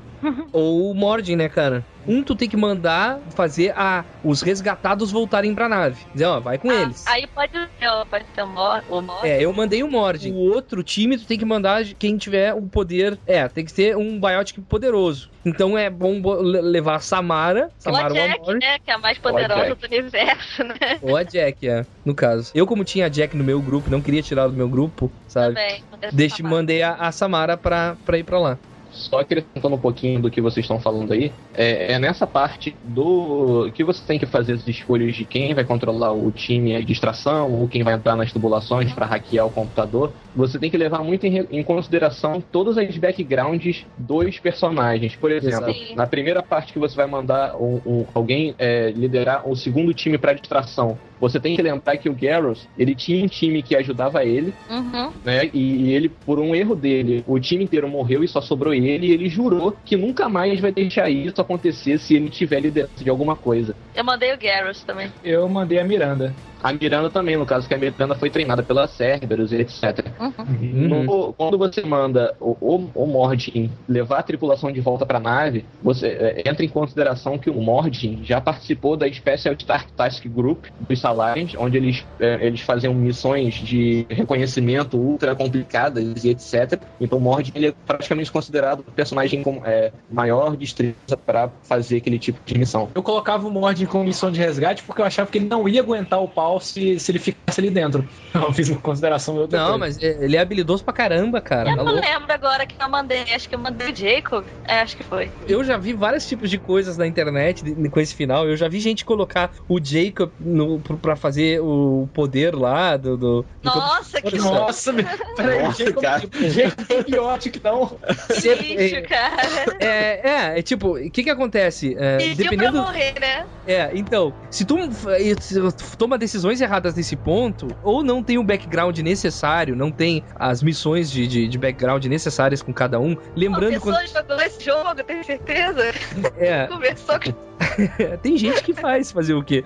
E tipo, lembrando que cada missão que tu faz com um personagem, isso depi- define quem vai morrer no final. Então, se tu faz tudo errado, galera começa a morrer de quilo, cara. Sabe? É tu pode. no meu caso. Tu pode chegar no final e, tipo, tu tá só os três. Tu tá, entendeu? Tipo, o resto tudo morreu, sabe? Não, na verdade, até os que estão com você na, na missão final podem morrer. Isso, no, no- daí tu passa, daí tem uma parte que, que, que tem o lance dos bichinhos aquele que paralisam, daí usa o poder psiono pra criar um campo de força pros bichos não chegar. Um tem que hackear a porta lá pra, pra fechar a porta a tempo, o outro leva o pessoal de volta. Daí tu, tu segue a fase até o momento que tu encontra o, o tal do futuro. Tal do Super Mega Reaper Collector Human, né? Exterminador do futuro. Os Reapers aparentemente estavam tentando chutar o máximo de DNA e massa humana possível pra criar um Reaper ser humano.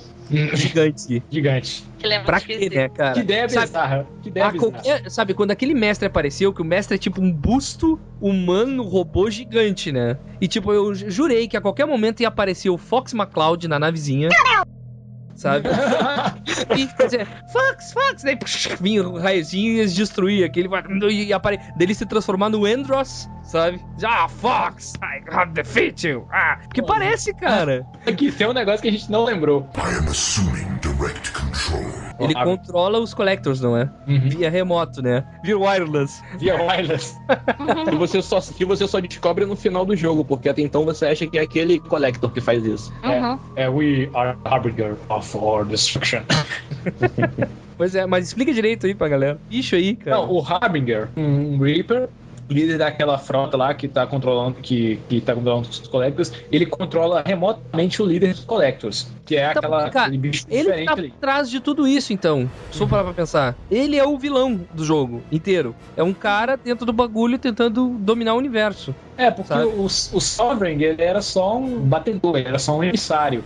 Não é o pior, o Sovereign do primeiro. Aí tem o Harbinger, que é pior ainda, e você não chega nem a ver. Você não chega nem a ver um Reaper no Mass Effect 2. Você só encara os Collectors. É. E tipo, tu nem enfrenta ele realmente, né, no caso. Tu nem encontra ele, ele acaba morrendo porque a nave explode, no, no final das contas, né? Mas aí na hora que a nave explode, ele sai do controle daquele, daquele Collector que vai estar controlando todo mundo e volta e al- alguém te diz que, ele, que o Harbinger é o líder dos Reapers. Na fuga, tu pode sobreviver todo mundo, tu pode perder alguns personagens ou tu pode perder tudo.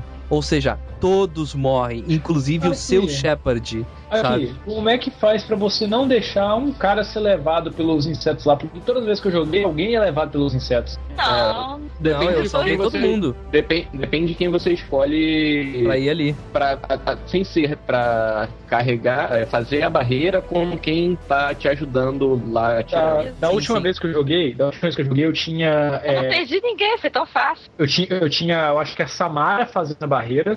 E no meu time de ataque era eu, acho que o Garros e o Grant. Grant. Quando eu vim correndo pra poder que tem que fechar aquela porta pra você conseguir sair e chegar na, na Normandy, o Grant ficou pra trás. Olha, não sei, eu salvei todo mundo também, cara. Também, Bom, foi da, fácil. primeira, da primeira vez que eu joguei, que eu agora vocês falando que eu salvando todo mundo, eu continuo me achando o pior jogador de Mass Effect, porque da primeira vez que eu joguei, eu consegui perder o Garrus, a Talia, a Samara e o, o, o Legion e a Normandy inteira. Nossa senhora. A, a tripulação. Eu falei, pô, como é que eu vou jogar o 3 sem os personagens principais? Não, no- na primeira vez que eu joguei, que eu joguei no normal, eu perdi só o Ordem. Eu Aham. perdi o Ordem. Da segunda, eu, que eu joguei no hard, eu perdi um monte de gente. Não, no, Aham. no jogo no hard que eu não tenho capacidade pra isso. Como eu sou muito medrosa, assim, eu sempre faço questão de fazer todas as coisinhas, todos os upgrades, pensar em quem eu vou mandar, sei lá. Da, da primeira vez eu perdi o é bem da fácil. segunda, da segunda eu perdi esse monte de gente, da terceira eu perdi a, a Talia e Jack, e na quarta vez eu só perdi a Talia. Eu falei, não, beleza, agora eu paro que eu só perdi um. Caramba! é, não Então- sei, ter muita diferença pro hard. Eu o não meu sei, que terceiro. O meu, jogo no normal. é, o meu terceiro jogo não vai ter a Talia, eu não sei quem é que vai substituir ela. Human, you've changed nothing. Your species has the attention of those infinitely or greater. That which you know as reapers are your salvation to destruction.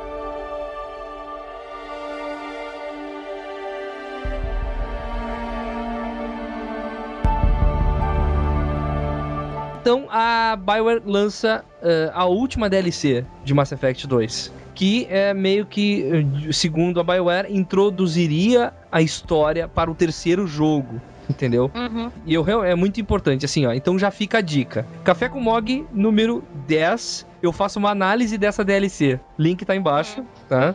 Ah, então, nessa DLC, tu é o, o Shepard, depois do final do jogo, né? É chamado pelo Illusive Man pro, pra uma missão que eu não, não lembro onde. Fugiu completamente. Achei legal que vale a pena esses DLCs, já não é aquela coisa de missão. É, é verdade, vale a pena. No menor sentido, vale muito a pena. Então, assim, ó, aparentemente há uma base Batarian num planeta com uma ameaça de invasão Reaper. Daí o, o Shepard vai lá pra ver o que, que tá acontecendo, né? É, então tem uma fase toda, uma fase grandinha lá, muita coisa pra fazer, sabe? Mas eu- a parte mais interessante não é nem o que tu faz durante, é o final da DLC, entendeu? Porque no final da DLC, o Shepard tem duas escolhas. Ele pode morrer, ou ele pode simplesmente fazer o mass relay gerar energia pra destruir todo aquele sistema, todo o sistema, sabe? Matando bilhões e bilhões de Batarians, cara, bilhões, sabe? Mas se ele não fizesse isso, os Reapers iam atacar e ele mata uma porrada de Reaper fazendo isso, mas muito Reaper, sabe? Então tu é obrigado a fazer essa escolha, não é uma escolha, entendeu? É, então tu acaba fazendo isso. E é por isso que o Shepard vai ser julgado na Terra no início do, do Mass Effect 3. É, mas a, a análise que eu fiz na época foi que é, se tu morrer, se tu deixar o tempo acabar no final da, dessa DLC, aparecem muitas cenas. Vocês vão ver no vídeo que essas cenas. Entre essas cenas tem um flash, pequenos flashes de todos os personagens mais importantes da franquia, de lado a lado, todos, mas todos. Illusive Man do lado de Ashley, como se todos estivessem esperando a destruição, no caso. É um bagulho louco, porque são todos Caramba. mesmo, sabe? É, os personagens juntos, juntos com o Shepard. Enquanto os aparece os Reapers atacando a cidadela, atacando a terra, sabe? Então, é, vale a pena olhar o vídeo como, como antes de ver o 3, olhar esse vídeo que eu fiz aí, porque é bem legal. Uhum. É isso. Uhum. E acabou o jogo. Resumindo, a gente tá maluco pra ver Mass Effect 3, cara. Aí eu preciso, eu preciso de uma- uma- rapidamente de uma ajuda financeira pra comprar o Mass Effect 3. Aqui é va- vaquinha coletiva, eu e meu noivo. já, já vamos garantir o nosso E, mais e rápido pro- possível. e provavelmente quando vocês estiverem ouvindo esse podcast, você- já teremos um gameplay da versão demo do Mass Effect 3. Com certeza. Ó, assim, ó. Um dos melhores games que eu joguei nos últimos tempos e bateu uma saudade danada. É a série dessa geração pra mim. cara. O Mass Effect é foda, é tudo. Eu quero ver o, o final disso. Não quero ver essa série ficando mudada. Eu tô com uma É, sim. espe- expectativa foda pro terceiro. E É. espero de tudo, espero de tudo. Eu vou, vou jogar tudo de novo pra poder montar um Shepard perfeito pra jogar o Mass Effect 3. E o multiplayer é, é, é, do, do Mass Effect 3 eles colocaram justamente pra você não esquecer a série e continuar sempre jogando, jogando, jogando. Verdade. É, Não, cara, e é, inter- é Eu interessante gostei falar. da proposta do multiplayer. Eu também gostei, cara. Eu gostei muito da Também. proposta do multiplayer. E, tipo, é só pra em, é, deixar claro que o, o Case Hudson já falou. Mass Effect 3 vai encerrar a história, vai fechar a história do Shepard, sabe? Mas vão, o universo vai se expandir. Ele já deixou claro. Uhum. Já começou a se expandir porque saiu pra iPad ou vai sair, eu não sei, um Mass Effect com outro personagem. É, se vai sair. Já, já tinha saído antes do Mass Effect 2 um jogo chamado Mass Effect Galaxies, que era protagonizado pelo Jacob. E também saiu um puzzle. Ah, não, isso é Dead Space, esquece. O jogo que vai sair pra iOS é o Mass Effect Infiltrator, que você joga com o personagem Randall Esno, onde você é um, um operativo da Cerberus que captura alienígenas para estudo. Olha aí. É, Hum. é, que legal. Tá aí o link, o link, o link para vocês aí na descrição do post aí do, do- da wiki desse, desse personagem novo. Ranzel Asno, ele é horrível Randall- de feio. Ele é um asno. Ele é feio que dói, velho. Ele parece o Dash Render do. ele parece o Dash Render do Shadow of the Empire. Nossa, que cara horrível. Sujeito. Ah, eu sei, do Nintendo 64? É, o do jogo do Dash Render. Parece mesmo, cara. Parece mesmo. Ah, esses, esses spin-offs aí me confundem a cabeça. Mas vai sair um outro Mass Effect lá com outro personagem lá. Um- Entendeu? Então o universo vai se expandir inevitavelmente porque a franquia tá dando dinheiro ainda. Aceitem. É aquela coisa. Deal it. Eu vou, eu vou sentir muita falta do comandante Shepard, mas eu sou assim. Eu acho que é melhor acabar e Eu também deixar acho. saudade do que ficar pra sempre e perder a graça. Pois é. Sabe? É igual tem gente que, que fica pedindo, sei lá, pra que continuem com. A House, que acabou de Sim, ter sua última temporada. Eu acho que é melhor acabar e deixar aquela saudade gostosa do que continuar, estragar e você passar a odiar. É, só eu, eu peço que não forcem o nosso amor pelo jogo tentando f- forçar outros personagens. Do cara dizer, ah, Shepard tá, tudo bem, daí vai. Mass Effect é, tal é, puta que pariu lá né, protagonizando a Jack. Aí eu vou, aí eu vou chutar mesmo e dizer, ah, não, não, para. não exagera. Eu, não acho que deveria nem continuar, porque. Ah, depois que você já viu tudo do universo de, de Mass Effect, você viu aquele ciclo ali do Shepard, pô, o Shepard já salvou a galáxia da maior ameaça, que é os Reapers. É, mas fazer o quê, né? Se você colocar outro personagem, ele vai salvar a galáxia do quê? Dos Reapers? Dos clones dos Reapers. É, então assim, a, a, a- a indústria do entretenimento tem que aprender to let go, ah, sabe? Eles, eles ficam tentando se apegar a fórmulas seguras, mas o, a indústria criativa não é assim, cara. Quando você trabalha com criatividade, você tem que estar sempre inovando. Você não tem que ficar achando assim que, ah, eu descobri aqui uma franquia que vai dar certo, que é segura, eu vou ficar fazendo ela pelo resto da, da minha vida. Não é assim. Ou fazer MMO, né? É, isso aí, gamers. Esse foi o nosso imenso podcast sobre Mass Effect 2. A gente tá absurdamente excitado pra ver o. é Excitado funciona em português, eu não sei. Eu tô excitado. Foda-se. Dois fala duro pra Mass Effect 3. Opa! Pro Mass Effect 3. Ah, é. É isso aí. Espero que, que vocês tenham gostado. Espero que quem não jogou Mass Effect 2 não tenha ficado chateado porque não, por causa de spoilers. E é lógico que ficou. Tá Ah, não, ouvindo mas se não quer. jogou- Tá ouvindo porque quer. Vocês É, estão não ouvindo, vocês vão tomar spoiler, não tem jeito. E até semana que vem. Tchau, mequinhos. Continue jogando. Esse mesmo bate-canal na mesma bate-hora.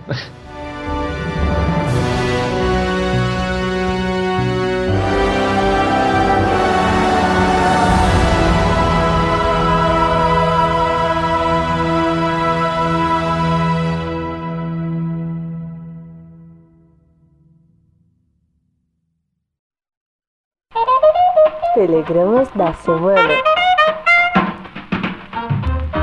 É isso aí, Smiley e Kiliano. Vamos para a leitura de e-mails no Café com Games. Especialmente para as pessoas que aguentaram até o final.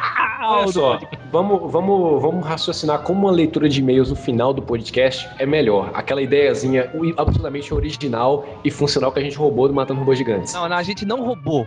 A gente furtou. No nosso último podcast, que foi sobre Batman Arkham City, obviamente, quem não jogou Batman Arkham City não ouviu o podcast por um motivo de spoiler, colocar uma leitura de e-mail no início do podcast é pior ainda, porque a discussão que a gente vai ter aqui com os, com os e-mails que a gente recebe dos ouvintes são spoilers também. Teve ouvinte nosso reclamando disso, inclusive, cara, que ele tomou spoiler na cara na leitura de e-mail. Viu só? Como é muito mais funcional, mais bonito, mais. E eu não preciso ficar me importando com, com o tamanho do podcast pro, pro negócio. O podcast sai com uma hora e meia, meia hora disso aí é leitura de e-mail. Você ouve se você quer. Exatamente. Então, pare agora que a gente vai começar com spoilers. tipo esse, sim. Coisa assim, foi no final. Bom. Ah, então, pra pessoa que quiser enviar um e-mail pro Café com Games pra poder ser lido aqui, gente, qual que é o endereço da nossa caixinha postal? É, café com games, arroba cafécomgames.com. Pode ir lá do, seu- do- da sua conta de e-mail, do seu Outlook, do seu Thunderbird, do seu gerenciador do Mac e escrever o e-mail para cafécomgames.com e falar com a gente. É. Maravilha, lindeza. Também lemos alguns comentários, então pode deixar o comentário aí embaixo no post. Não, não, não, não, não. O Ismaelin, o Ismaelin lê alguns comentários. Eu leio todos. Então- Eu leio por cima, assim, sabe? Então eu leio coisas interessantes. Mas quando eu vejo que a pessoa. Por exemplo, esse podcast que a pessoa começou a dizer assim, ah, porque o cara de barro, eu nem leio. Eu nem leio, eu não quero saber do cara de barro. Entendeu? Eu nem leio, eu quero ler coisas interessantes. Sacanagem. Os caras ficam nessa punheta do era o, barro, do cara de barro ou não era o carro de barro. Os- É, cara. O Lucas Pires que cria essas, essas polêmicas à toa, né? Pra É, nada. cara, eu, eu queria saber os caras comentando da Talia Algum, a mulher gato. Mas o cara queria falar do cara de barro. Porra!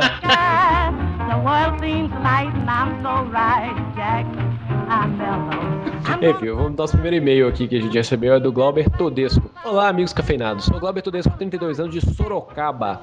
Analista de sistemas e fã do Café com Games. Fã, ele escreveu com acento chapeuzinho, mas é com, é com tio. Não, não vamos Vamos corrigir ele, né, cara? Só pra Ok. okay. coração dele. Aham. Ele é um Mas- fã chinês, então. Antes de mais nada, ótimo que é sobre Batman Arkham City. Confesso que comprei o jogo da caixinha para PC e ainda não joguei. Oh, meu Deus. Nossa, Estou jogando Deus Ex no momento. é, e deve estar travado na parte da... da, do- da conversa do cara lá do microtério. Não, eu, eu, eu, eu travei no Deus Ex na parte que tem a chefe, que é a garota Neymar lá. Garota Neymar. Olha que tem o corte de cabelo do Neymar. Co- Como perverter um corte de cabelo, né? O, o- antes era moicano, antes era o último dos moicanos, antes era punk, agora é Neymar. Maravilha, hein? Maravilha. Mas um ponto me intriga. Percebo uma forte tendência nos jogos que adotam o modo sandbox. Gosto de sandbox, mas acho que tem que ter que combinar com o tal estilo. Que às vezes adotar um sandbox pode até estragar o jogo. Muita gente compara jogos pelo tamanho do mundo e pela liberdade que o jogo traz ao jogador. Mas será que isso determina a qualidade do jogo? Como muita mulher fala, tamanho não é tudo? O que nossos amigos cafeinados acham? Um grande abraço a todos, vão jogar. O que, que vocês acham, gente, sobre a sandbox, sandboxização dos games? O que, que vocês Então, acham? nós falamos no podcast que é, ele realmente ficou bom, mesmo sendo podcast, que era exatamente isso que o jogo precisava. Então, realmente. ficou bom mesmo sendo podcast? É, Ai, desculpa, ele ficou bom mesmo sendo sandbox. Porque era disso que ele precisava, entendeu? E um podcast também ele precisava também. Mas, é, o que eu. Assim, realmente um sandbox não faz o jogo, sabe? É como tu faz esse sandbox. Realmente, ser um shoot 'em up também não faz ele um jogo bom. É ser um bom shoot 'em É, up, faz ele ser um jogo bom. E assim por diante. É, assim, é, o- hoje em dia, a maioria tem. é, um pouco de tudo, né? Um pouco de RPG, um pouco de sandbox, a maioria dos jogos, né? Tirando exceções, como tipo o Call of Duty, que, a- que é linear pra caramba, mas todos os jogos são isso. A, a única diferença entre o que, o- dos que realmente são considerados sandbox como base pro que eles realmente são, tipo GTA. GTA ninguém diz que ele é um jogo de ação, diz que ele é um sandbox. É o fato de tu é, ter que te movimentar livremente com o teu personagem sabe? E isso não faz, pra mim, na minha opinião, dele um, realmente um sandbox. Ele faz dele um jogo com um mapa aberto. Agora, por exemplo, o, o Super Mario World é um sandbox. E tu escolhe onde tu vai. Tu tem um caminho linear, mas ele tem bifurcações. Só porque tu não anda livremente, é indiferente, sabe? Então. Mas isso fica pro cast de sandbox, né? No futuro, no futuro eu não. tô louco pra fazer esse cast, porque eu tenho muita coisa pra falar sobre isso. É, Galber, brigadão pelo e-mail, cara. Valeu pelo, por abrir a discussão aí. Sim, vai rolar em breve um podcast só sobre o gênero sandbox para discutir essa questão. Na verdade, a gente iria gravar ele essa semana. E não, a gente não revela os nossos próximos temas de podcast. Tanto que o podcast semana que vem não vai ser esse.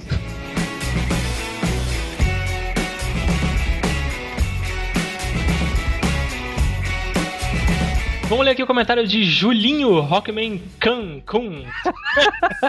Mari- KUN. Aqui, aqui eu tô, tô participando da rede, tô participando de uma rede social de turismo que tá sorteando uma viagem pra Cancún.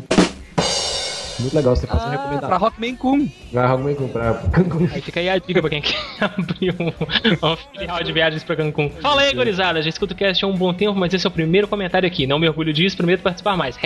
Valeu, por favor, participe, cara. Participe. Atenção, spoilers. Sobre a teoria do carro de barro ter um esqueleto quando visto no Detective Mode, o pessoal tem dito que é um furo de roteiro devido à aparição dele no Arcazar. Vocês se lembram que no primeiro jogo ele aparecia preso numa cela de vidro e que ele nunca aparecia na forma verdadeira? Sim, eu lembro. Ele tomava a forma Não do comissário. Gordon e outros. E se você usasse Detective Mode, você via que ele não tinha esqueleto.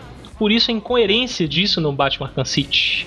Show de bola, cast gurizada. Valeu, ótimo trabalho. É Ah, complicado, viu? Teorias, teorias, blá blá blá. É, assim, é, no, nesse, nessa parada do, do cara de barro, tem um, um, um discurso do charada ali, né? Porque quando você descobre a cela, ele tá sempre disfarçado de quem o Batman tá procurando. Você acha ele disfarçado de Chris Sharp, outra hora você acha ele disfarçado de Gordon. Pode ver com o Detective ele fica por trás de uma parede. Ele é- a parede é selada por todos os lados, porque se tiver uma saída de ar muito grande, ele pode passar por ela. Não, não, não, não, não. Você vê o cara de barro, você chega a ver ele. Não, você vê ele transformado quando Ele você usa o Detective Mode, porque Não, a cela dele, Parede é de barro. a cela dele é revestida de barro de todos os lados. É revestida É, de concreto por todos os lados. O que, que acontece? Pra- ele tem a forma do Quincy Sharp, ele tem a forma sem esqueleto, porque se o Batman usasse o Detective Mode e visse um esqueleto, você não iria desconfiar que ali atrás está um cara, que tá um, um shapeshifter. Estaria um ser humano como todos os outros. Não, não peguei. Vamos supor que o cara de barro, quando entra a forma humana, ele consegue fazer esqueleto. Se ele se transformar no Quincy Sharp com esqueleto, você vai olhar com o Detective Mode e você vai ver um cara com esqueleto. Você não consegue, pelo Detective Mode, você não consegue ver exatamente a forma da, da pessoa. Por isso que ele tem que, que ter a forma do- da pessoa como ela é por fora. Complicado. É, lá, lá, lá, blá, blá, blá, é uma coisa que não leva a lugar nenhum. Assim como ouvir o Café com Games também não leva a lugar nenhum, crianças vão ler. É igual, é, é igual ficar perguntando se o buraco da Estrela da Morte e a vitória dos rebeldes é um erro do arquiteto do engenheiro. Não, tem a piadinha aquela depois que era assim, não, não, nós vamos construir a nova Estrela da Morte agora e mostrando pro Vader, assim, não, tá, tá, mas taparam aquele buraco, agora essa Estrela da Morte não vai ter mais nenhum outro buraco pra ninguém botar um míssil ali e explodir toda a instalação. Não, não vai ter buraco pequeno, mas em compensação nós fizemos um corredor imenso onde pode passar uma nave imensa até o nosso núcleo de energia. Exatamente, porque as, por as pessoas estarem se concentrando tanto num, nos errinhos assim, fazem dele um jogo bom pra caralho, entendeu? E as pessoas não conseguem encontrar defeitos piores. É o tipo de coisa que só o Lucas Pires eh, repara pra, Sacanagem com o menino. pra poder acabar com a nossa Ah, é- né? É verdade. E é só pra falar pra todos os ouvintes, o que, que o Lucas Pires faz no nosso grupo do Facebook? Quando tá tudo calado, tudo em silêncio, ele pega e solta uma frase de pelo menos umas três palavras pra causar polêmica. Jovem Nerd é melhor que o Café com Games. Ah, É, tu- isso é melhor que isso. Ele- Aquela coisa que todo mundo odeia, eu adoro. É, Ele fala mal de Nirvana de graça. É, de tipo, graça, ele chega, puxa o assunto só pra causar polêmica. Fante, garoto. Leite com pera. Nueva combinación de ritmos y melodía, remezclada sin piedad, sin permiso ni perdón, cadera, un Charles por bastón. Anderson dos Santos, ele falou o seguinte: um comentário sobre o que comentaram. Porra, é muito comentário. Inception de comentário. A participação de Jonathan Rex no desenho. O cara da cadeira de rodas no final não é ele, e sim o filho de Haas Al Ghul, que tenta impedir a construção da linha de ferro que unificaria os Estados Confederados, criados nos Estados Unidos. Uhum. O pistoleiro disforme Rex é um cabra macho, tanto que as suas HQs são da Vertigo. Vertigo. O filme é um cocô. Ele está na lista de pouca gente que o Batman respeita. Em uma das aparições da lista da DC, ele chega a peitar o Darkseid. Envolve-se no sobrenatural, vai pro futuro, luta contra, etc, etc, etc, etc. Ele fez bastante etc também. Eu, eu realmente eu me enganei, porque no final aparece um cara na cadeira de rodas e o cara tem uma, uma cicatriz que é assim. É tipo do Joe Rex, é um pedaço de pele passando por cima da boca e um buraquinho no meio da bochecha. É por isso que eu pensei que era o John Rex velho. Eu só vi esse episódio uma vez, cara. Ele e o episódio da Cidade do Futuro, que eu comentei no podcast, eu só vi uma vez cada, mas ficou marcado na minha mente.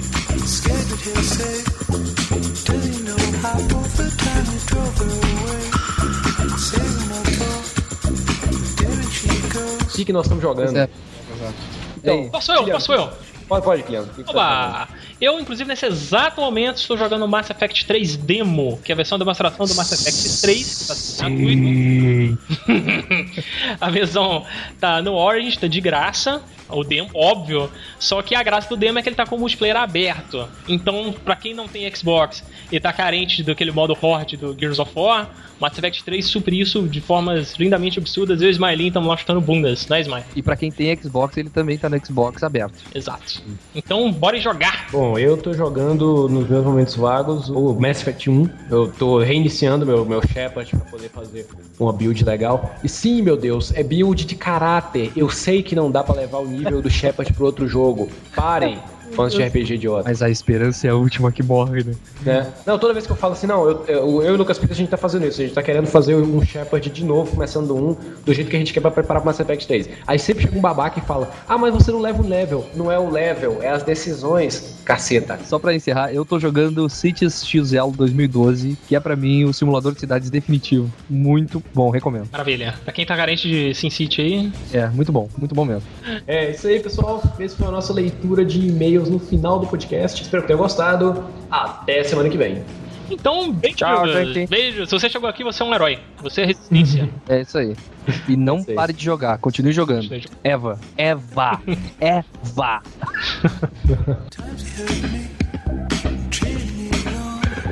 Something had to give to self-esteem.